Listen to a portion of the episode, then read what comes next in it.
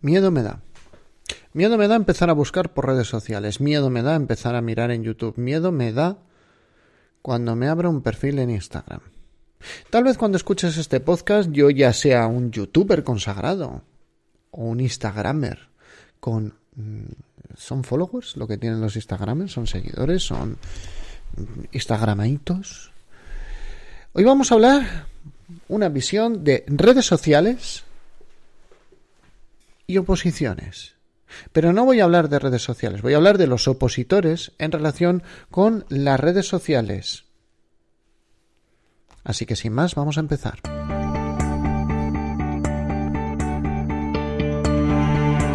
Esto es Preparación de Oposiciones de Sanidad, el podcast de EC Oposiciones. Episodio 209. Episodio 209.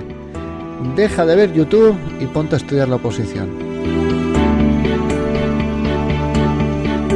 Muy buenos días a todos, bienvenidos un día más, un episodio más a Preparación de Oposiciones de Sanidad, el podcast en el cual te contamos consejos de estudio, técnicas de organización personal. Hoy que vamos a hablar de redes sociales y su implicación en el estudio de vuestra oposición.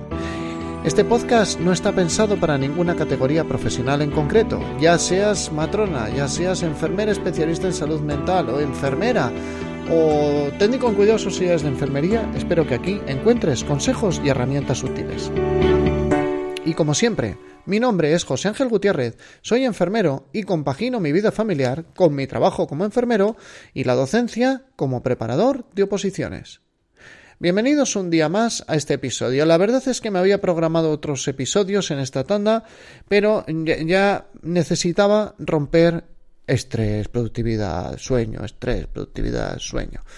Entonces he incluido unos episodios que que estaban fuera del guion y entonces mi equipo me va a matar. Bueno, os tengo que confesar, estamos, estamos en, un momento en el que inevitablemente, pues mm, por una serie de circunstancias, eh, a pesar de no ser guapo, no tener camisetas chulas, eh, no ser un tío especialmente simpático delante de la cámara, mm, de hecho hay piedras más fotogénicas que yo, estamos preparando las cosas para salir en YouTube. ¿Por qué ha cambiado la vida? Y porque yo me veo más o menos haciéndolo. La cuestión es que quiero compartiros una reflexión de otro de estos podcasts que hago sin guion. Estamos rodeados de contenido, de contenido en redes sociales. Y nosotros somos los que tenemos que calibrar ¿Qué influencia tiene ese contenido? Yo os voy a proponer una forma de utilizar este contenido en vuestro propósito, en vuestro provecho. Perdón.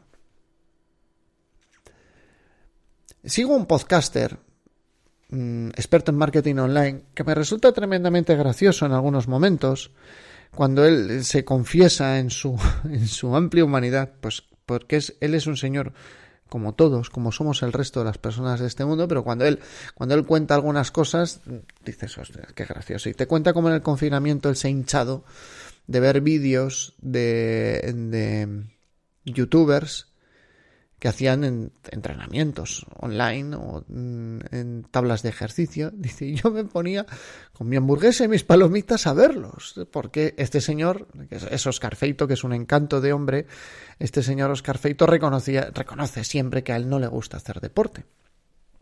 Probablemente tal vez no le haga falta porque, porque no es una persona que es una persona delgadita, entonces bueno, pues no, no tenga el imperativo em, de salud por hacerlo. Pero a él no le gusta, reconoce que no le gusta nada, lo cual es totalmente respetable, pero esa imagen de decir, estoy viendo hacer deporte, o sea, soy una persona que puede consumir al día una hora o dos horas de vídeos de ejercicio físico y que no te mueves, ese es el peligro que yo veo en las redes sociales. Todo este episodio, la nota que ha generado el episodio, la ha precipitado un podcast, un episodio de, de Matías Pantaloni en Desarrollo Profesional, que es otro podcaster, que es mi compañero de Mastermind y mi amigo, y, que él venía a decir, deja de consumir contenido, deja de mirar Twitter y pasa a la acción. Y tiene toda la razón. Efectivamente, si te estás escuchando el podcast y este podcast te está impidiendo que tú estudies, deja de escucharlo, pero ahora mismo, y ponte a estudiar. Habrá otro momento para estudiarlo. O para, no, para escucharlo. Para estudiarlo, no. Estudiar, estudiar. ¿eh? Escuchar el podcast después. Esa es la realidad de las redes sociales. A veces nos invaden y nos consumen el tiempo que deberíamos de dedicar a otras cosas. Entonces, pero YouTube no es una red social. Sí, señores. YouTube es una red social. Y es un buscador. De hecho, es casi más buscador que el propio Google. Hombre, YouTube es de Google, ya lo sabemos todos, pero la gente busca soluciones en YouTube no las busca en, o sea, no las busca a veces las soluciones. Si tú buscas ejercicio físico, vas a buscar vídeos directamente. La cuestión es que es peligroso acabar haciendo vídeos de cómo superarte a ti mismo, cómo vencer la procrastinación, cómo madrugar, cómo mm, tener constancia, cómo tener, o sea, de todo eso hay, yo los consumo, me encanta verlos, pero si tú ves demasiado de eso, tal vez estés quitando a lo que verdaderamente tienes tiempo, o sea, tienes que hacer, que es pasar a la acción, en este caso con vuestro estudio. Entonces, ¿para qué podemos consumir el contenido? El contenido puede ser inspirador, pero esto, esto es una puerta la que, por la que voy a entrar ahora, que abrí hace varios días en un episodio. Uno no consume contenido porque ese contenido le vaya a producir un efecto. Me explico. Y ese es el, mejor ejemplo, también lo pone Matías Pantano y se lo voy a robar. Matías, te estoy robando un ejemplo, que lo sepas. Tú te puedes ver un montón de vídeos de fútbol. Tú te puedes ver, leer libros incluso de cómo jugar al fútbol. Puedes gastar 10.000 horas en hacer eso. Pero en el momento en el que tú salgas al campo, no sabes jugar al fútbol. Tú dirás, ¿qué analogía más estúpida? Pues claro que el ver vídeos de fútbol no te hace mejor futbolista. Bueno, pues aquí vamos. El ver vídeos de cómo estudiar mejor no te hace mejor opositor. O sea, no hace que oposites mejor. El escuchar este podcast no hace que oposites mejor. Entonces, ¿para qué vale? Vale, desde mi punto de vista, para un efecto que se llama sitiar el cerebro. Y que para mí es tremendamente importante. Sitiar el cerebro te permite mantener en tu cabeza aspectos tan esenciales como tu compromiso. En 20 segundos os hago una confesión. Yo me he comprometido conmigo mismo y con el universo, por así decirlo, en que tenía que bajar mi peso. ¿Qué hago? Bueno, pues en vez de ver una serie en Netflix o en vez de hacer otra cosa, pues lo que hago es ver vídeos en YouTube de Fat to Fit. Y tú dirás, ¿eso qué es? Pues por visto Fat to Fit no es que sea un canal, aunque es, son vídeos de gente que pesaba 150 kilos y que durante seis meses se pegan la caña de su vida y luego paran con 80 kilos. Y ahí te graban el vídeo y te dices, wow, seis meses y te cuelgan un trocito de salir a correr. De...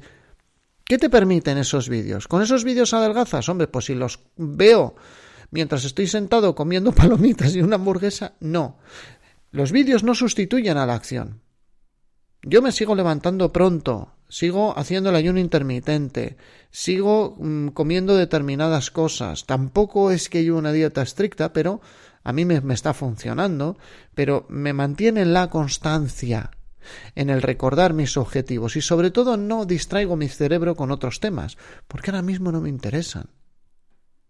Porque ahora mismo mi compromiso es con esa parte. También estoy comprometido con ECE Oposiciones, con los cursos que doy, estoy comprometido con un montón de cosas, pero no me disipo, utilizo, imaginaros que vosotros pudieseis escoger un canal de televisión y un canal de radio en el que hablasen de lo que vosotros solo queréis. Y en el momento de ver las noticias dices, ¿para qué me van a contar otra vez los muertos que ha habido? Que ya lo sé, que soy sanitario, que, que, que acabo de salir de trabajar de la UCI, que, acabo de salir de trabajar de una residencia de ancianos, que ya lo sé todo esto. En vez de dar ese canal que tú veas, canal y que sea cómo estudiar mejor una oposición, cómo levantarte más temprano, cómo tener mejor rendimiento el día del examen, cómo subrayar el libro del temario oposición, yo qué sé, cualquier cosa.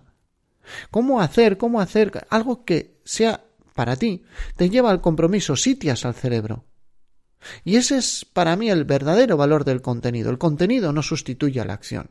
El que tú veas vídeos de cómo estudiar una oposición no te hace que estudies. De hecho, es más. El que tú veas, vídeos en YouTube ¿eh?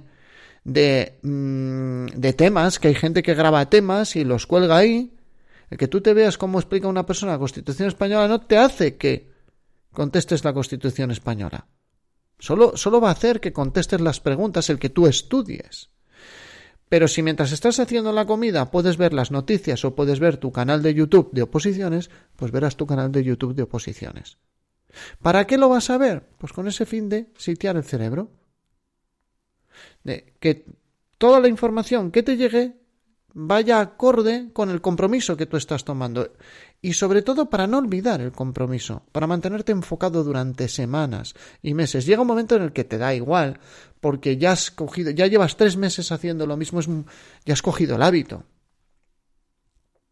Por esto que, que nadie me escribe diciendo, oye, pero yo si estoy seis años opositando, tengo que estar seis años viendo canales de YouTube de oposiciones. No, pero la primera temporada, los primeros tres, cuatro meses, dedícate a ver eso y tú verás cómo poco a poco tu compromiso aumenta y es mayor. Y en los momentos de descanso puedes ver cosas de esas. Pero nunca intentes sustituir, y en esto estoy totalmente de acuerdo, ¿eh? nunca intentes sustituir la acción por redes sociales, nunca intentes sustituir la acción por contenidos online.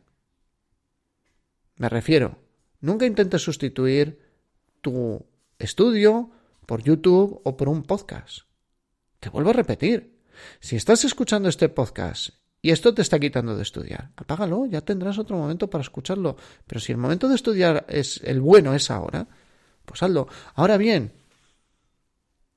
cuando acabes de estudiar y te vuelvas a tu casa con tus auriculares, puedes escuchar tu música, puedes ponerte las noticias que van a provocar el sensacionalismo y van a provocar... o puedes sitiar tu cerebro. Y para eso están estos contenidos. Muchas veces no te cambian la vida, pero te mantienen enfocado, te inspiran, te dan ideas, o al menos te sientes acompañado en hoy voy a hacer ejercicio a las cinco y media de la mañana en el sótano de mi casa. Bueno, pues al menos sé que hay otro pringao en la otra punta del mundo que encima se lo ha grabado en vídeo y yo le veo. Y encima le funcionó. Consiguió su objetivo físico. Hay audios motivacionales, hay un montón de cosas que os pueden ayudar a manteneros en la línea, a manteneros enfocados, a mantener vuestra brújula apuntando a la posición. Esos yo creo que serían... Esas serían mis conclusiones a día de hoy. ¿Mm? Puede que en un futuro cambie. Pero por ahora no solo procuro que el contenido de cada uno de los podcasts, al igual cuando empieza a publicar vídeos en YouTube, Instagram y demás, lo que pretendo no es solo que cada vídeo aporte algo. No te va a cambiar la vida, vamos a ser sensatos. Ya tengo 43 años, no, no voy a pretender que una persona vea un vídeo y que me escribe y me diga, oh, me has cambiado la vida, eh, tío. Solo en el primer minuto del vídeo. ¿Vale? Como Jerry Maguire. Era, ya era tuya cuando dijiste hola. No, hombre, eso no va así. No va así. No te ves un vídeo y te cambia la vida. Pero cuando te ves muchos, tu cabeza la separas de, de otros contenidos y te es más fácil mantenerte enfocado. Eso es lo que pretendo también con este podcast. Gracias por estar ahí. Si pensáis que esto le aporta a alguien valor y no le quita de estudiar, por favor, compartidlo en vuestras redes sociales. En Apple Podcast, 5 estrellas, me gusta, en Evox, corazoncito, en Spotify. Si alguien lo encontrará, una persona y verá un poquito menos de YouTube. Después de esto, Google va a venir a mi casa y me va a poner silicona en la cerradura para que no vuelva a entrar a grabar podcast. Y eh, el Google no hace eso. No sé si lo haría bueno, gracias por estar ahí, porque sin vosotros sería un enfermero hablando solo delante de un ordenador. Nos escuchamos en el siguiente episodio.